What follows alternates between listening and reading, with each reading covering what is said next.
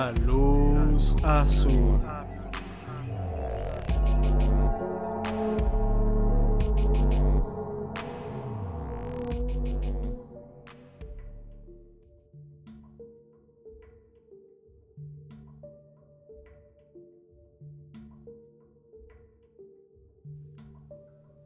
Hola, muy buenas noches, bienvenidos a un capítulo más de La Luz Azul Podcast. Primero que nada nos presentamos. Yo soy Juan Trejo. Y mi nombre es Noemi Villalobos. Y como podemos notar, es el primer episodio de este año 2021 que vamos arrancando. En el capítulo anterior estuvo un poquito más relajado, tratamos de que fuera más al estilo de plática como algunos de los episodios que tenemos. Pero este primero se viene un poco más denso, sobre todo porque la temática es True Crime. Sí está cargado de información, sobre todo con datos ahí medio perturbadores. Así que les recomendamos estar un poquitillo atentos para no perder el hilo. Y bueno, ya no me enrollo más con, la introducción porque sí está ah, larguillo el tema. Esperamos que les guste y sobre todo que lo disfruten.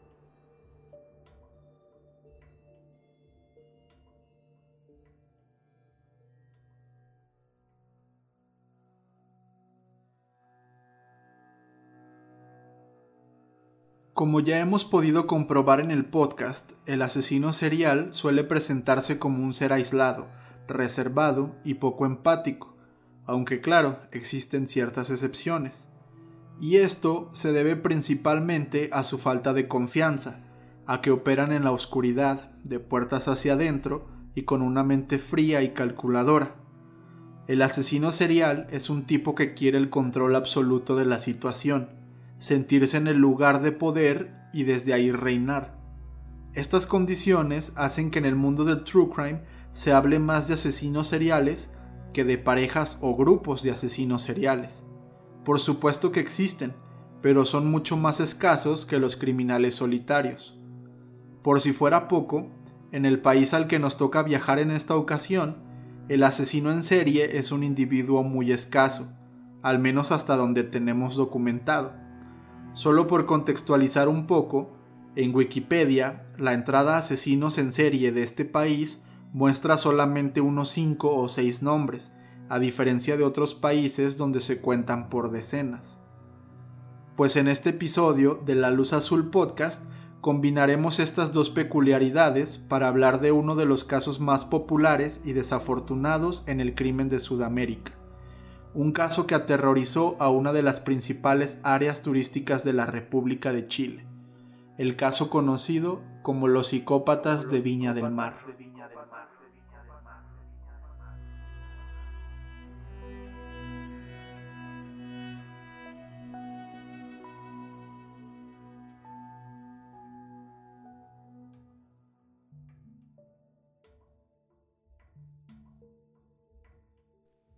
El 6 de agosto de 1980, en la hermosa ciudad Jardín, como se conoce a Viña del Mar, un grupo de jóvenes estudiantes encontraron el cuerpo sin vida de un hombre de aproximadamente 35 años.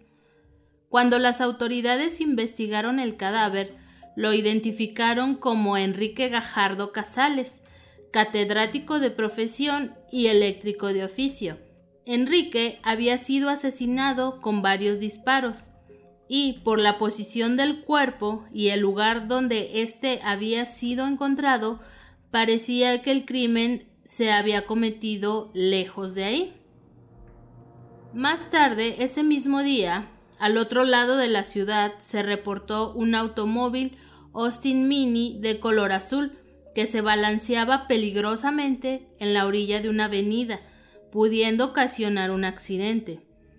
El coche estaba abandonado y presentaba signos evidentes de asalto. La guantera estaba abierta y vacía, los asientos recorridos hacia la parte de atrás. No había documentos ni monedas. Aquello parecía un asalto. Al principio el cadáver y el automóvil no fueron relacionados, pero más tarde se supo que el auto le pertenecía al fallecido Enrique Gajardo. Y aunque el caso seguiría siendo investigado, la teoría de un fatal asalto se hacía más fuerte. La noche del 12 de diciembre de este mismo año, una joven enfermera muy alterada llegó hasta la estación de policías acusando a dos desconocidos de haber disparado a su novio y luego haberla violado a ella. La joven se encontraba con su novio Alfredo, de 34 años, en el interior de su automóvil, cuando dos sujetos que se cubrían el rostro con pasamontañas los alumbraron con linternas. Alfredo vio a los encapuchados e intentó salir del auto, pero antes de que siquiera pudiera abrir la puerta recibió el primer disparo. La mujer intentó salir corriendo, pero fue interceptada por el segundo atacante. Mientras ella forcejeaba con este, escuchó a sus espaldas otros dos disparos. Después de sacar al hombre del auto, los atacantes secuestraron a la muchacha y la violaron entre los dos. Luego la abandonaron a unas cuantas calles del sitio original y se llevaron el coche. Cuando la enfermera llegó a la estación de policía, algunos agentes fueron a registrar la zona del ataque y encontraron a Alfredo aún con vida. Pero desafortunadamente fallecería unos minutos después de llegar al hospital. Sin embargo, fue reconocido por el personal médico, ya que Alfredo Sánchez era un querido y respetado ginecólogo que trabajaba en ese mismo hospital. Horas más tarde encontrarían el automóvil en un lugar solitario, y parecía haber sido saqueado del mismo modo que en el anterior coche que nos acaba de contar Noemí. El asesinato de Alfredo Sánchez sería conocido en los medios como el crimen del doctor, y causó mucho revuelo y conmoción entre la población. Se dice que algunos reporteros preguntaron a la policía si este asesinato tenía algo que ver con el de Enrique Gajardo, pero las autoridades lo negaban rotundamente. No querían ni siquiera imaginarse que ambos crímenes estuvieran relacionados. A pesar de que las autoridades siguieron investigando ambos casos, no encontrarían sospechosos para ninguno, y la policía se veía de repente en un callejón sin salida. El 28 de febrero de 1981 se realizaría uno de los espectáculos más importantes de Chile, el Festival Internacional de la Canción de Viña del Mar. Miles de chilenos y extranjeros asistirían a la ciudad para el evento, y algunos millones más se sentarían frente a sus televisores para verlo desde casa. Viña es siempre Viña. Sin embargo, había unos pocos que no estarían pendientes de esa jornada de festival. Muy cerca de la Quinta Vergara, el lugar donde se estaba llevando a cabo este festival, varios testigos escucharon un disparo.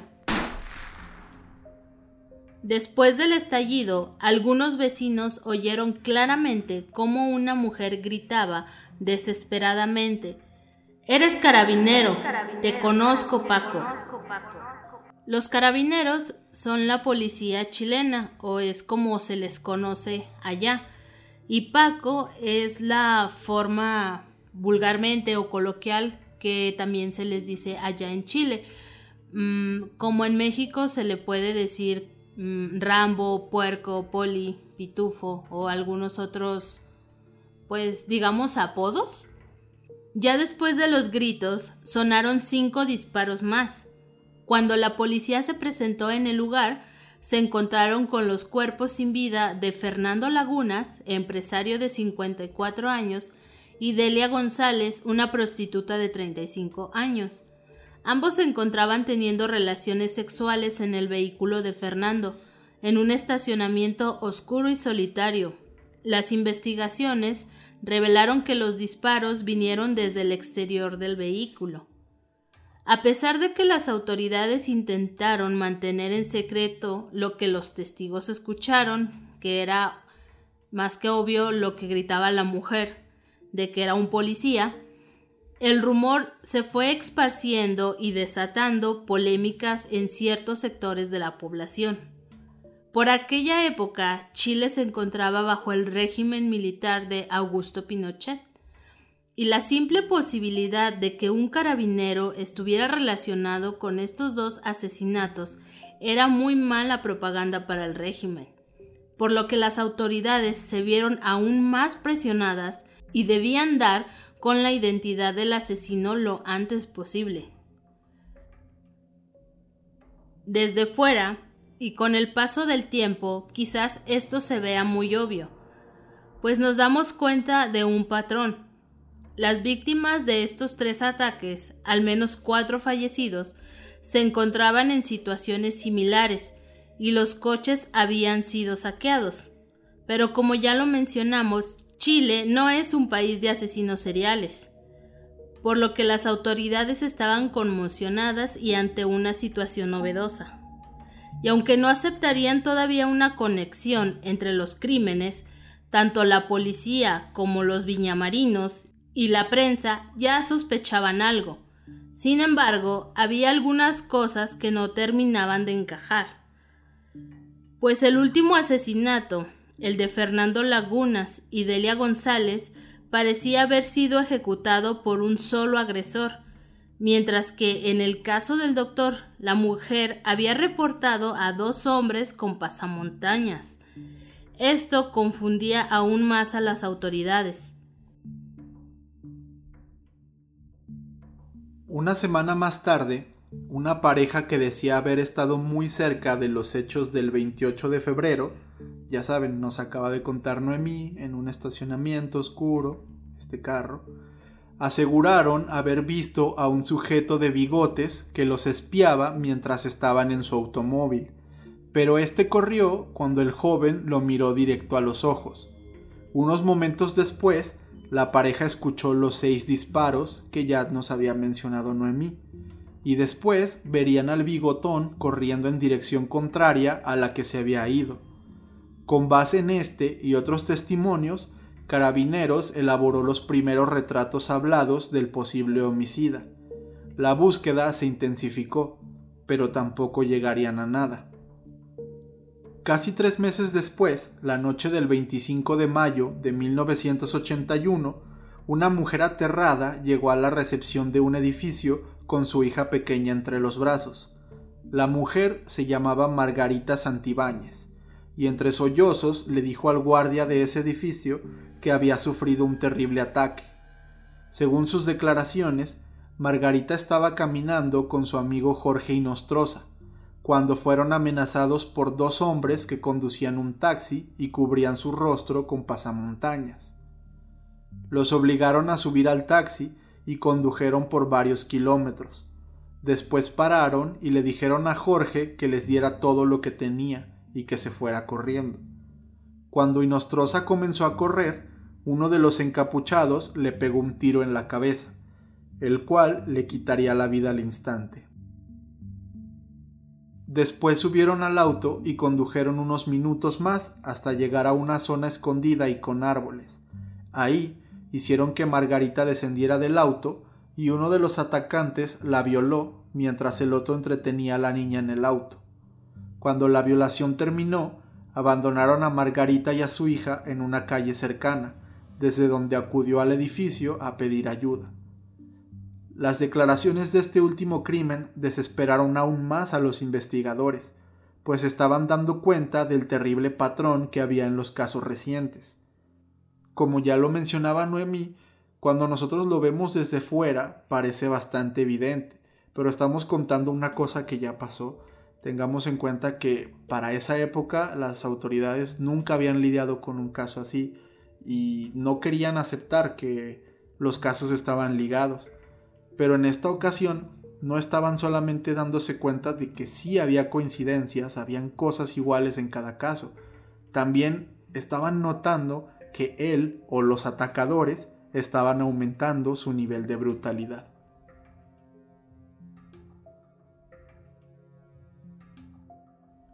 En la madrugada del 27 de mayo, como a eso de las 4 de la madrugada, Carabineros encontró un taxi Peugeot 404 abandonado y ardiendo en llamas. Estaba en el fondo de una quebrada. Sin duda parecía el auto de los atacantes. Cuando ubicaron al dueño del taxi, este declaró habérselo prestado a un tal Luis Morales de 27 años para que lo trabajara ese día. Horas más tarde, encontraron el cadáver de Morales con dos disparos en el pecho y uno en el rostro. La prensa llegó al lugar y rápidamente comenzaron a hablar del ya famoso psicópata de Viña. Según varios periodistas, algunos de los agentes de la policía se veían sumamente afectados por los acontecimientos. Algunos incluso estaban hasta llorando. Había impotencia en los investigadores, quienes veían que el caso los estaba superando por mucho.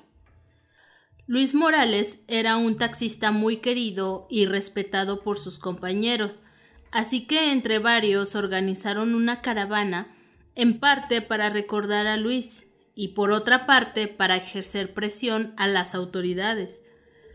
Estas doblaron esfuerzos con tal de encontrar al responsable se hicieron cientos de careos e interrogatorios, pero nada parecía llevarlos al buen camino. Esta fue la primera vez que las autoridades, de voz del prefecto de investigaciones, reconocían que había muchas posibilidades de que estos crueles asesinatos y violaciones fueran obra del mismo sujeto.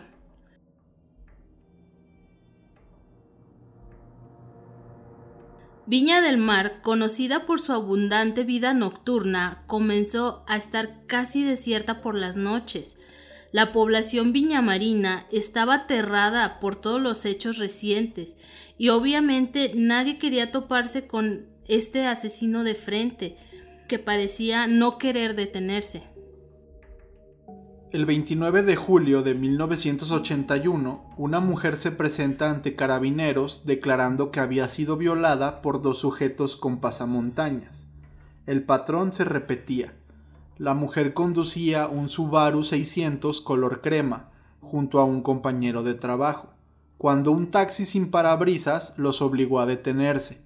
Uno de los encapuchados obligó a su amigo a bajarse del carro mientras el otro se quedaba dentro con ella. Luego de unos segundos escucharon dos disparos. Y el encapuchado volvió solo y comenzó a conducir.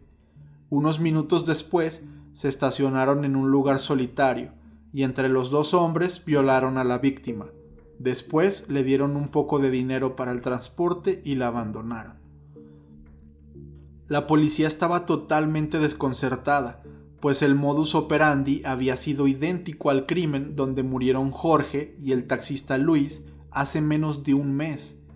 Encontraron el cadáver del amigo de la mujer, a quien identificaron como Oscar Noguera, y unos metros más allá estaba el taxi con el parabrisas roto. Dentro de este había manchas de sangre. Cuando ubicaron al dueño de este taxi, les aseguró que su empleado Raúl León había trabajado el taxi aquel día Creo que no hace falta que lo diga. Raúl León apareció muerto unas horas más tarde. En este punto la situación ya era demasiado grave, muy preocupante. Sin embargo, como ya hemos aprendido en este podcast, las cosas siempre pueden ir a peor. Y en este caso hubo un suceso que marcó de gran forma la investigación. Ya fuera él o los psicópatas, parecía que no tenían miedo, y lo mostrarían con una gran prueba de cinismo y desfachatez. Al día siguiente del crimen más reciente, un detective que salía del cuartel central de investigaciones vio un Subaru 600 color crema. Si recuerdan, es el mismo auto de la víctima pasada. Este auto estaba estacionado exactamente al frente del cuartel, a la vista de todo mundo. El detective lo vio y dudó por unos segundos. Todos estos crímenes, toda esta violencia tenía a todo mundo muy nerviosos, en especial a la policía. Y además puede ser que hubiera cientos o miles de coches idénticos en Viña del Mar. pero finalmente, después de pararse a, pensar un poco, a respirar, recobró la compostura y decidió acercarse al vehículo, y cuando llegó a este se dio cuenta de que la placa era la reportada por la mujer el día anterior. Los atacantes habían abandonado el coche frente al departamento de investigaciones, burlándose y desafiando a las autoridades.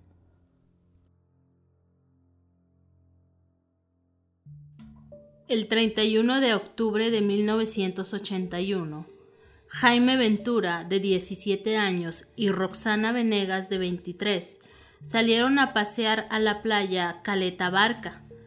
Los jóvenes se sentaron cerca del puente para charlar un rato, cuando de repente escucharon un disparo muy cerca de ellos. Un grupo de estudiantes que también escucharon el disparo se acercaron al lugar y vieron un hombre bigotón forcejeando con Roxana. Los chicos corrieron al ver que este hombre traía un revólver con él y fueron a avisar inmediatamente a la policía. Cuando Carabineros llegó al lugar, Jaime Ventura y Roxana Venegas se encontraban muertos en la arena, con un disparo en la cabeza cada uno. Diez asesinatos y cuatro violaciones, representando uno de los episodios más oscuros en la historia policial de Chile. A pesar de un conteo tan elevado, la policía aún no sabía quién era el criminal. Es más, ni siquiera sabían si era el criminal o los criminales, psicópata o psicópatas. Lo que fuera ya daba igual. Lo importante era que parecía ser cada vez más temerarios y descarados. Los crímenes seguían impunes y la prensa de todo el país criticaba fuertemente el trabajo de las autoridades. La presión e indignación de la población se hacía cada vez más presente, sobre todo después del asesinato de un chico de 17 años en un lugar tan público. Y es que hasta este punto se entiende muchísimo la rabia de todas las personas. A pesar de que no haya pistas por fuera, la gente se da cuenta o se da a notar de que la policía no está haciendo nada. O por más esfuerzos que haga, no está dando ningún resultado. Y sí, como ya lo habíamos mencionado en algunos episodios, cuando se trata de niños o de personas menores, como que a veces las cosas tienden a preocupar un poco más. Y yo creo que este último asesinato de un chico de 17 años en una playa, o sea, en un lugar público, sí tenía, era como el colmo, es como, o sea, ¿qué más falta? Que en, no sé, en el, en el desfile más popular de la ciudad maten a un buen de gente, o sea, ya solo falta que pase frente a los ojos de toda la ciudad para que las autoridades vean que algo malo está pasando. O sea, sí está totalmente fuera de lugar todo. Ya para el 3 de marzo de 1982, varios medios chilenos comenzaron a hablar de que se había detenido a un sospechoso de los crímenes que aterrorizaba a la quinta región y al país en general. Titulares como Cayó el psicópata o Aquí está el asesino se leían en todos los diarios. El director de investigaciones, Fernando Paredes, se dirigió a los medios de comunicación para informar que habían detenido a Luis Gubler Díaz, de 42 años, quien se había adjudicado al menos cuatro de los diez asesinatos cometidos entre 1980 y 1981. Sin embargo, algo parecía no cuadrar en todo esto, pues Gubler era un prestigioso empresario, teniendo en cuenta que los crímenes cometidos incluían el hurto de dinero, coches y otros artículos.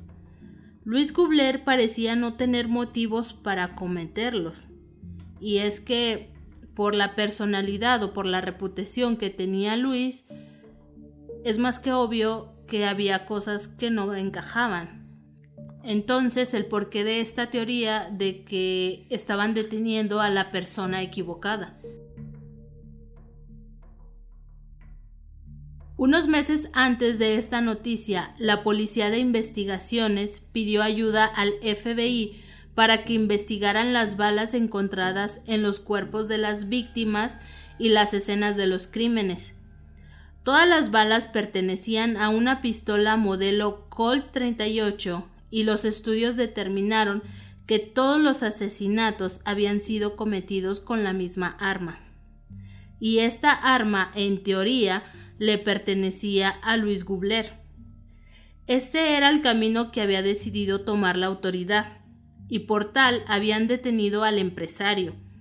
Pero la mayoría de las personas, incluidos periodistas, dudaban mucho de que él fuera el verdadero psicópata.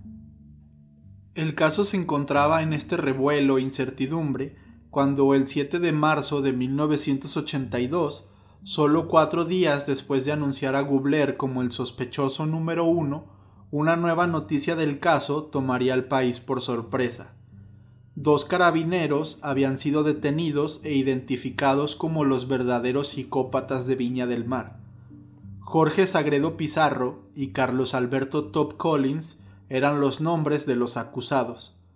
Pero, ¿de dónde salieron estos dos?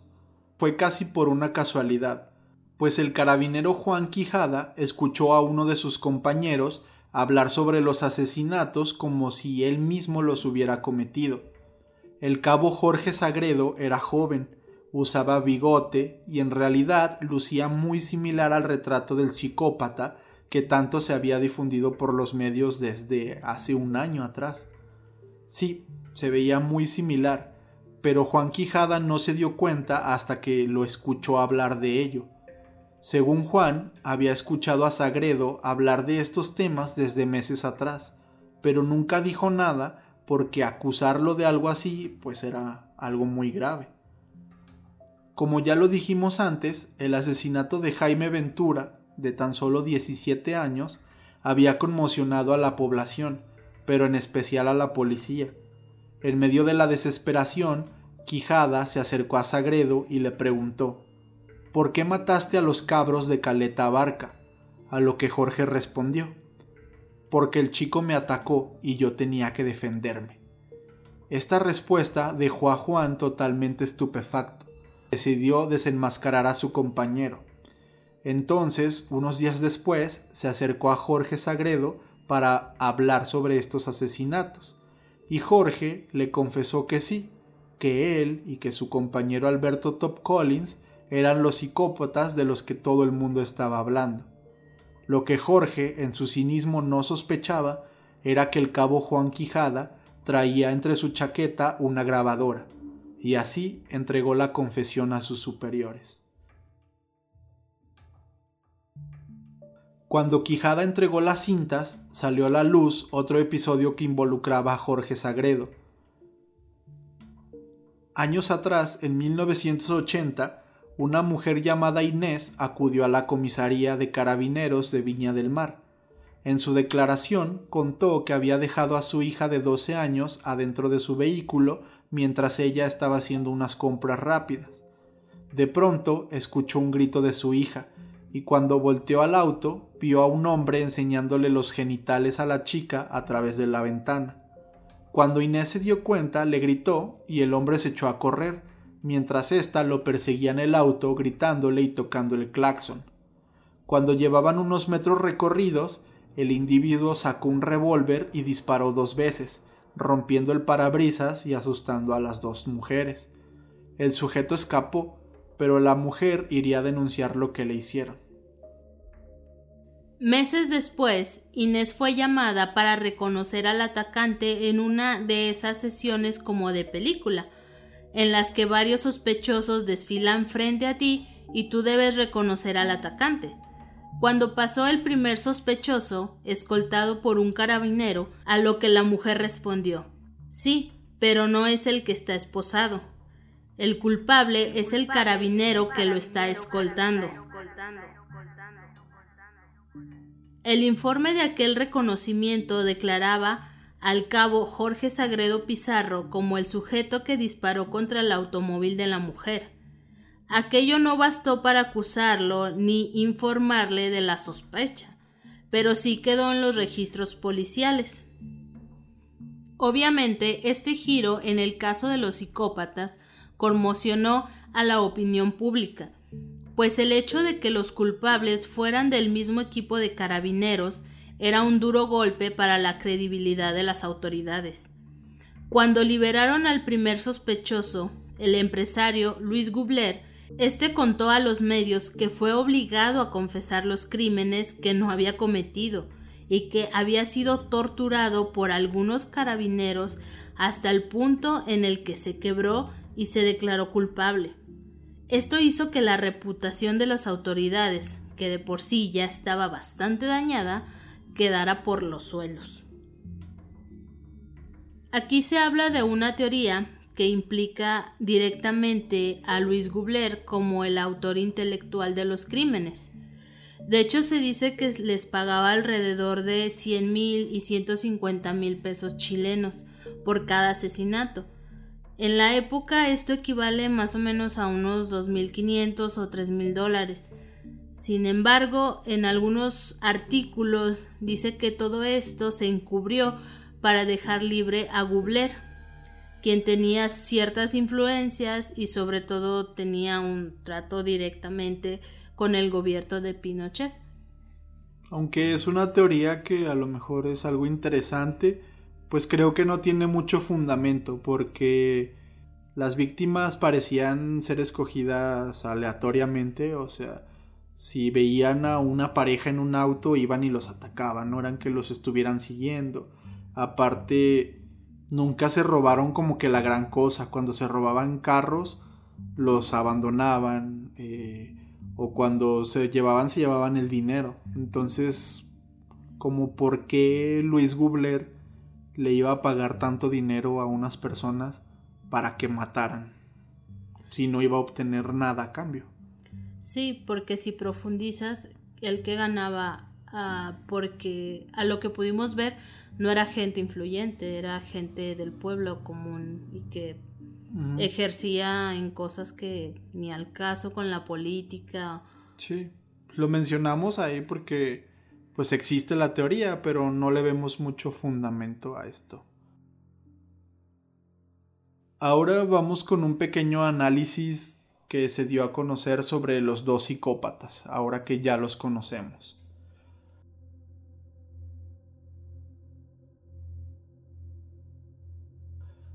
Carlos Alberto Top Collins era un hombre alto y de trato amable, algo taciturno.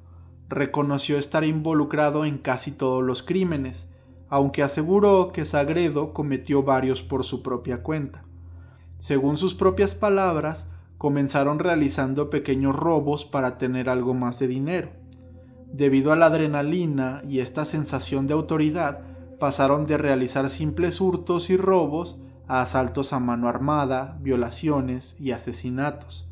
Según los psiquiatras que entrevistaron a Top Collins, se trataba de un hombre de poco carácter que no representaba una verdadera amenaza para la sociedad estando solo pero su debilidad lo había llevado a dejarse arrastrar por su compañero para realizar los atroces actos, y de los cuales era completamente responsable y consciente. A pesar de reconocer su participación en los asesinatos y mostrarse verdaderamente arrepentido, negó haber violado a las víctimas, aunque algunas de ellas declararon que los dos las habían violado. Se dice que Top Collins negó esto posiblemente por vergüenza, le daba pena aceptar que había violado.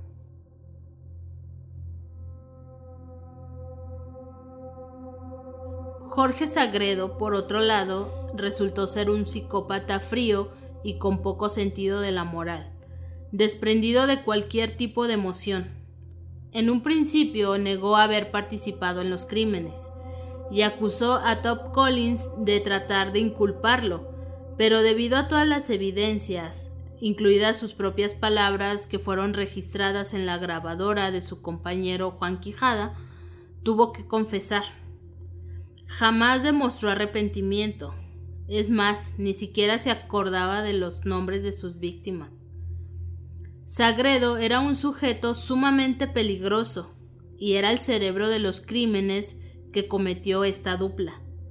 Le gustaba espiar a parejas de enamorados en los sectores más solitarios de la ciudad. De hecho, confesó que le excitaba hacerlo.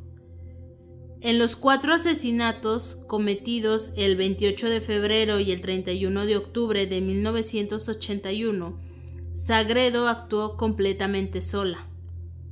Suya había sido la idea de dejar el automóvil justo frente al departamento de investigaciones mientras eran buscados por todo el mundo. Esto no era más que otra manera de su personalidad psicópata y desafiante.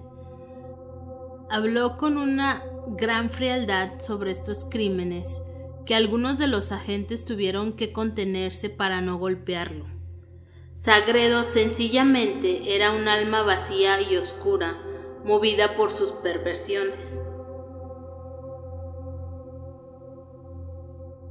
Cuando Carlos Alberto y Jorge trabajaban juntos, Sagredo era el encargado de ejecutar a las víctimas, y Top Collins lo asistía inmovilizando a las mujeres.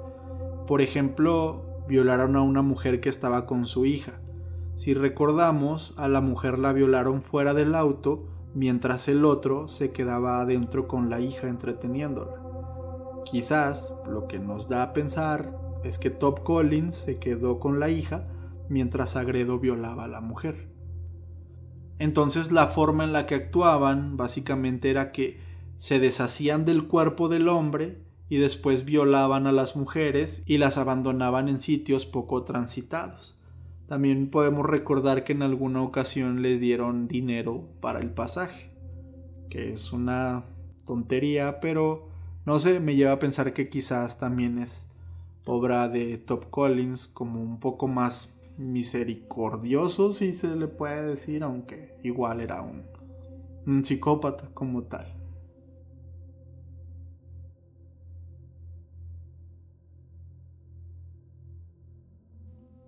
El 18 de enero de 1985, Jorge Sagredo Pizarro, de 29 años, y Carlos Alberto Top Collins, de 35, fueron sentenciados a muerte. De hecho, intentaron pedir un indulto al general Augusto Pinochet, pero les rechazó las peticiones ya que consideraba que estos actos eran imperdonables. Los condenados fueron llevados al patio de ejecución el día 29 de enero, un poco antes de las 6 de la mañana. Mientras Top Collins parecía desvanecerse segundos antes de la ejecución, Sagredo permaneció erguido y sin mostrar nada de nerviosismo, hinchado el pecho de manera desafiante en todo momento, dos pelotones de fusilamiento descargaron sus submetralladoras directo al pecho de los sentenciados llevando a cabo la aplicación de la última pena de muerte en la historia de Chile y acabando también con uno de los casos más aterradores de su historia.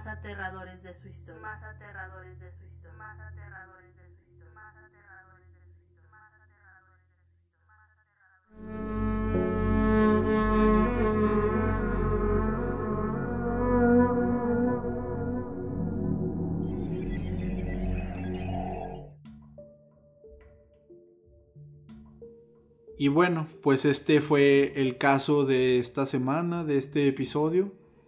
Como ya se pudieron dar cuenta, pues es un episodio que tiene muchos datos, pero es precisamente porque se llevó a cabo, digamos, una investigación buena. Aunque para el momento este caso tenía desconcertada a toda la población y en especial a las autoridades, pues tenemos registro de las edades de las víctimas, los nombres de las víctimas, en dónde estaban, cómo fueron ejecutados, cómo fueron violadas en el caso de las mujeres.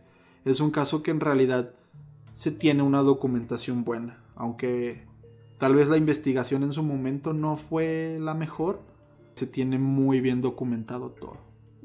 No sé qué piensas, Noemi, pero sorprende mucho, sobre todo parece como de película, o sea, el, verdadero, bueno, los verdaderos psicópatas estaban dentro de la gente, dentro del equipo que se supone está encargado de cuidar a la sociedad. Y eran, pues sí, no ellos, pero eran dos elementos de este equipo los que estaban cometiendo estos asesinatos. Sí, es que la primera vez que yo leí este caso, sí me impactó un poco. El hecho de que tú, como independientemente seas autoridad o lo que seas, cómo es que tienes la mente tan fría o cómo es que tienes la capacidad de estando tú dentro de lo que se conoce como justicia o que ejerces justicia, cómo es que al mismo tiempo eres la persona que está cometiendo todos esos crímenes.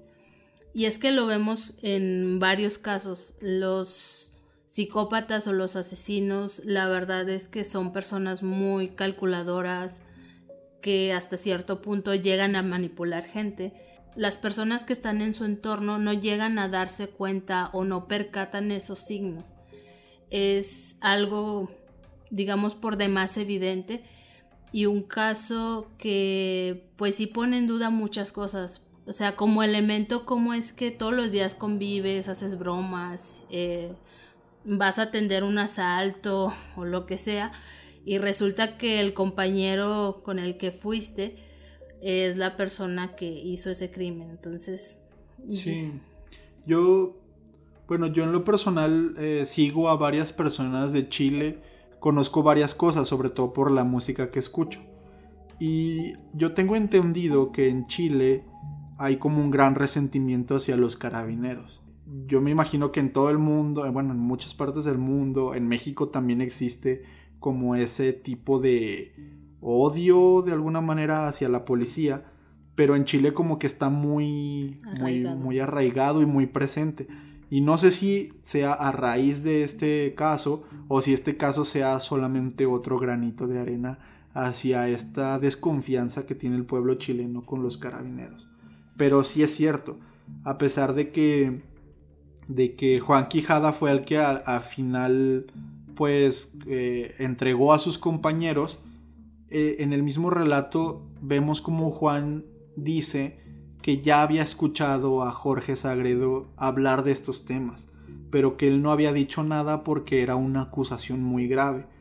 Yo creo que sí, tienes que estar como muy seguro y tener muchas pruebas para hacer una acusación así de grave, pero también creo que quizás hay algo más ahí, o había en ese tiempo, había algo más eh, en el equipo de carabineros que quizás pues llevaba a los compañeros a no acusarse entre ellos. No sé si me explico. Tal vez Juan Quijada, no sé, tenía miedo de que algo le pasara o no sé. Y así como él al final se animó, había otros que igual ya habían escuchado a Jorge hablar de esto, pero nunca quisieron hacer nada. Pues sí tiene sentido porque si lo vemos, mm, un ejemplo cercano que es aquí en México, regularmente no escuchamos que los mismos policías o las mismas autoridades acusen directamente a un elemento que está trabajando con ellos, porque si de por sí, aunque tú sabes la corrupción que se maneja, sencillamente a estas, no sé si llamarle como gobierno, autoridades, qué sé yo, no les conviene estar más sucios de lo que ya están. Posiblemente es lo que pasó en Chile.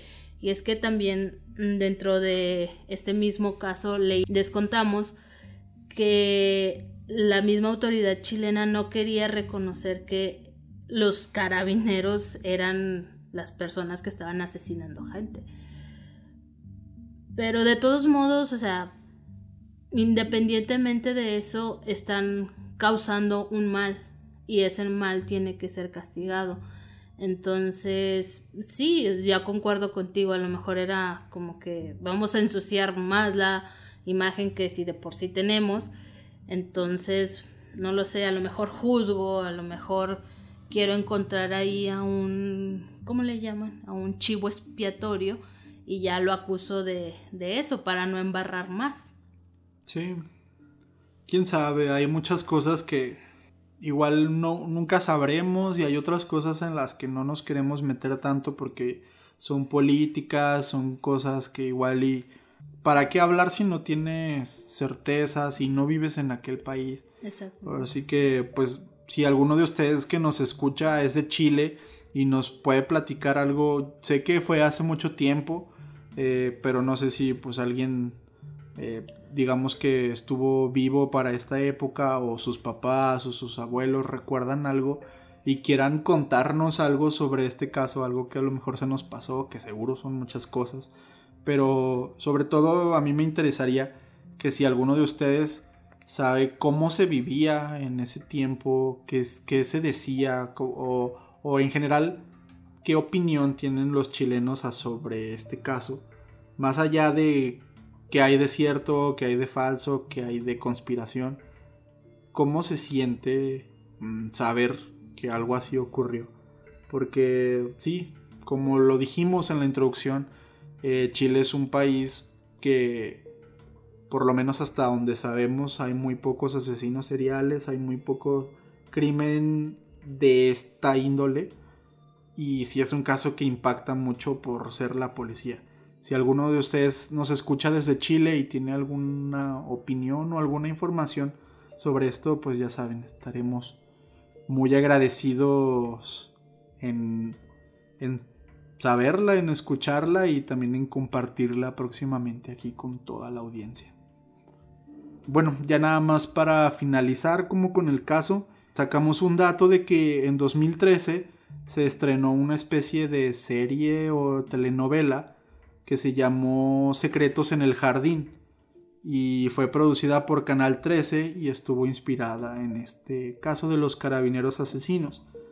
Mm, tuvo 101 episodios y pues a pesar de que fue un caso muy mediático y a pesar de que la temática es algo interesante, pues no tuvo mucho éxito allá en Chile, se le calificó como un nivel de audiencia medio bajo.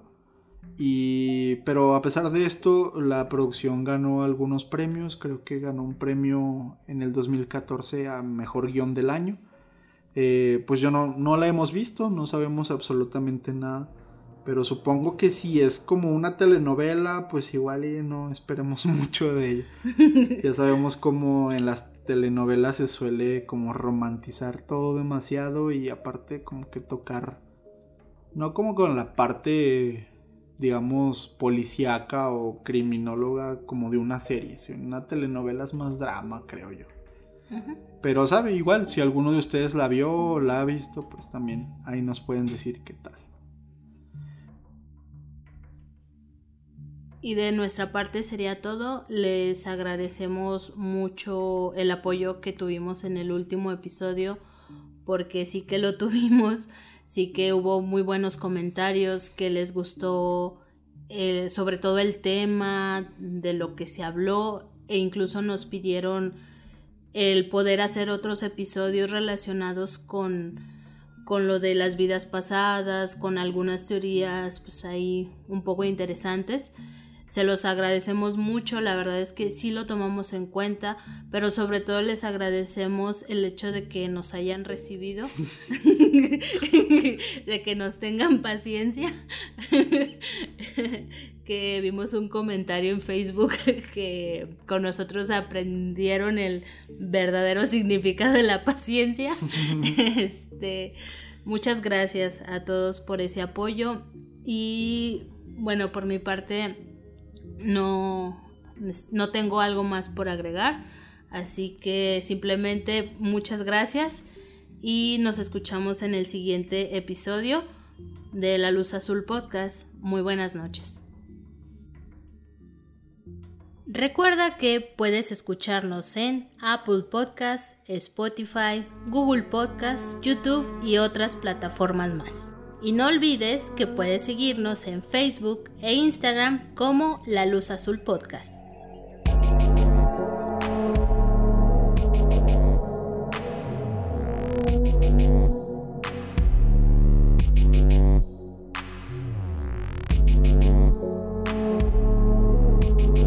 Esto es